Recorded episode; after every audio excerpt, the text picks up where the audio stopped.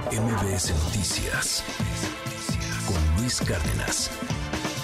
Y me imagino que muchos están así, esperándole, poniéndole velas a la luna, haciendo lo que tengan que hacer para poder lograr la candidatura y cumplir su sueño de gobernar algún estado de los nueve que se disputan el siguiente año. Mario Maldonado, ya están las listas de Morena, ya están los favoritos también marcados y ya está aquí este asunto hasta de la paridad de género, que son hombres, bueno, habrá que ver si son cinco mujeres y cuatro hombres o al final el INE lo deja como estaba con cinco hombres y cuatro mujeres. ¿Cómo estás, querido Mario? Te mando un abrazo. Mi querido Luis, qué gusto saludarte como todos los lunes a ti al auditorio de MBS. Pues ya comenzó, ahora sí que formalmente para Morena el proceso interno, ya están definidas las listas de los aspirantes a ser candidatos a los gobiernos que van a votarse el próximo año, son nueve, eh, gobiernos, incluida la Ciudad de México. Y mira, pues vamos, vámonos rápido y por los más importantes, ¿no? La Ciudad de México, donde eh, se confirmó que va a ser Omar García Harfuch y Clara Brugada, las, las dos fichas más importantes que van a estar peleando por esa candidatura, aunque obviamente pues también está Hugo López Gatel, está Mariana Boy y más recientemente se sumó eh, Miguel Torruco, el hijo del secretario de Turismo. Eh, ahí la competencia va a estar claramente entre Omar García y Clara Brugada. Yo creo que los dos serían competitivos. Vamos a ver quién se impone, si los, si los rudos de Morena, los, los puros, como se les dice, los más radicales, eh, que buscan que pues sea alguien precisamente del movimiento, ¿no? De los que viene con ellos desde que se fundó el movimiento de la 4T o de Morena y después se convirtió, se convirtió en partido y después llegó la 4T, o si logra eh, Claudia Sheinbaum pues eh, tomar fuerza y dejar que Omar García Harfuch sea el candidato. Ya ya lo veremos, esa me parece que va a ser de las más reñidas, pero también están otras importantes como el caso de Chiapas, donde Javier May parece que ya es, eh, va a ser él finalmente el candidato elegido por parte de Morena, aunque eh, pues el exsecretario de Gobernación, a don Augusto López, quiere colar por allí a, este, a, su propio candidato, se llama José Manuel eh, Pepe Cruz, que es el pues secretario de Salud local, eh, no se llevan muy bien, la verdad, en, en, Tabasco, digamos, hay, hay muchas fuerzas políticas. Este de José Manuel Pepe Cruz más bien es de Chiapas, porque allí, allí gobierna Rutilio Escandón, que es cuñado de Adán Augusto López, y ahí el secretario de Salud es José Manuel Pepe Cruz, que es uno de los candidatos, se dice, de Adán Augusto López, pero eh, eh, Claudia Sheinbaum, que es quien tiene el bastón de mando, quisiera que fuera una mujer, y están allí eh, Sacil de León, eh, y la diputada Patricia Armendáriz disputándose también esa candidatura. Me parece que estos dos estados, por lo que significan para el corazón del presidente López Obrador, los considera prácticamente su casa, obviamente Tabasco y Chiapas, donde tiene su rancho, me parece que son de lo más relevante para eh, elegir allí a los candidatos y perfiles mejor posicionados y que pueda refrendarse el triunfo de Morena, que yo creo que no tienen problema para refrendar el triunfo. El asunto es quién va a gobernar los próximos seis años estas dos entidades que son pues de lo más importante en términos de, de querencias pues del presidente López Obrador. Viene después el caso de Puebla, donde la competencia parece más reñida entre Ignacio Mier, entre Alejandro Armenta,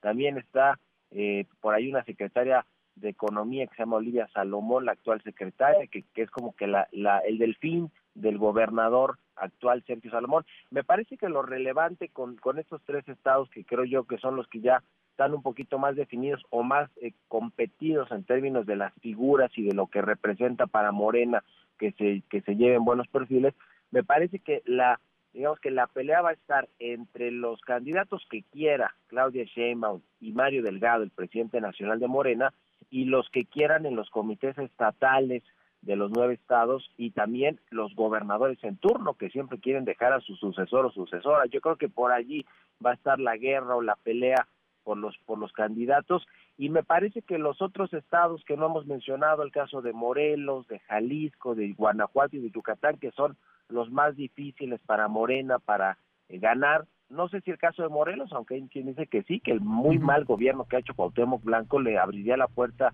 a la oposición para pelear realmente ese ese estado. Yo creo que el caso de Jalisco, Guanajuato y Yucatán son muy difíciles para Morena para poder ganar esos estados que hoy no están del lado del oficialismo. Jalisco está gobernado por Movimiento Ciudadano, Guanajuato y Yucatán por el PAN, son los que se pueden complicar más. Yo creo que en estos eh, estados precisamente es donde se sacrificará a los perfiles o a los candidatos, sobre todo para cumplir esto que decías al inicio, Luis, la paridad de género que Morena quiere que sean cinco hombres y cuatro mujeres los que vayan a competir en las nueve entidades el próximo año, pero el INE quiere que sean al revés, cinco mujeres y cuatro hombres.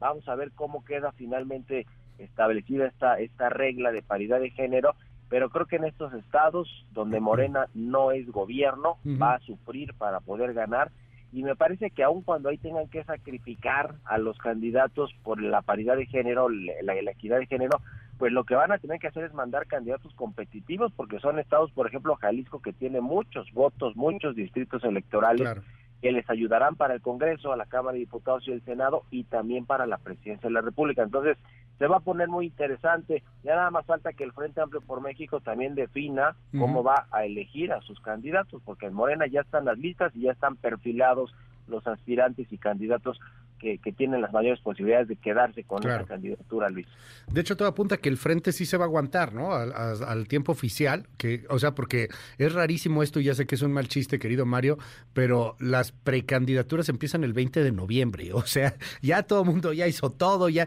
ya las precampañas, que van a ser nada más campañas anticipadas, este, quieren resolver todo lo más pronto posible, pero entiendo que pues, se van a esperar, no sé si hasta el 20 de noviembre, pero sí a que estén definidas las de la 4T, como que ahí sí los vemos, los vemos muy lentos. Con todo, Xochil Gálvez ya le levantó la mano a Santiago Tabuada, ¿no? Cosa que no, que no se vio muy bien por algunos de los otros aspirantes y también creo que a, Rivera, si no me equivoco, Eduardo Rivera, algo así, este, no, no tengo bien el, nombre del eh, candidato que pareciera ser favorito en Puebla. O sea, como que se están, como que se están esperando un poquito a que este definan los, los de la 4T y ya después ellos definirán en una de esas hasta en los tiempos legales.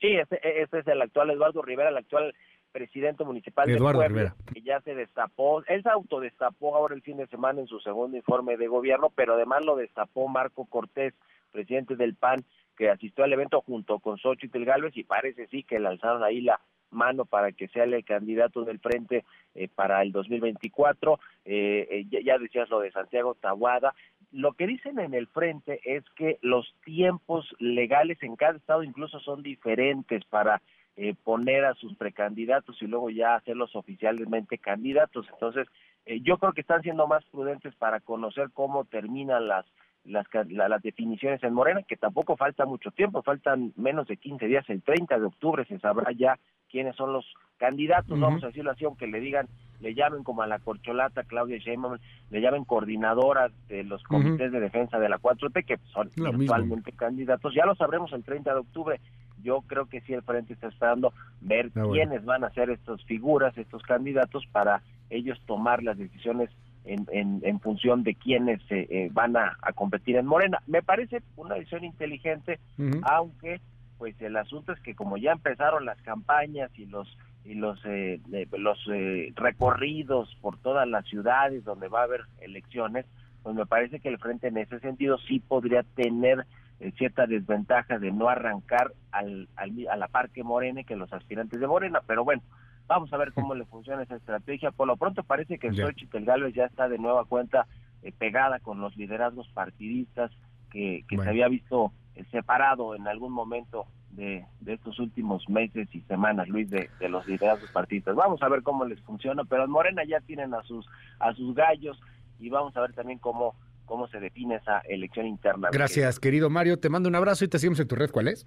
Igualmente estoy en X o Twitter, arroba Mario Mali, en arroba el CEO con toda la información financiera y económica. Un abrazo y muy buenos días. MBS Noticias con Luis Cárdenas.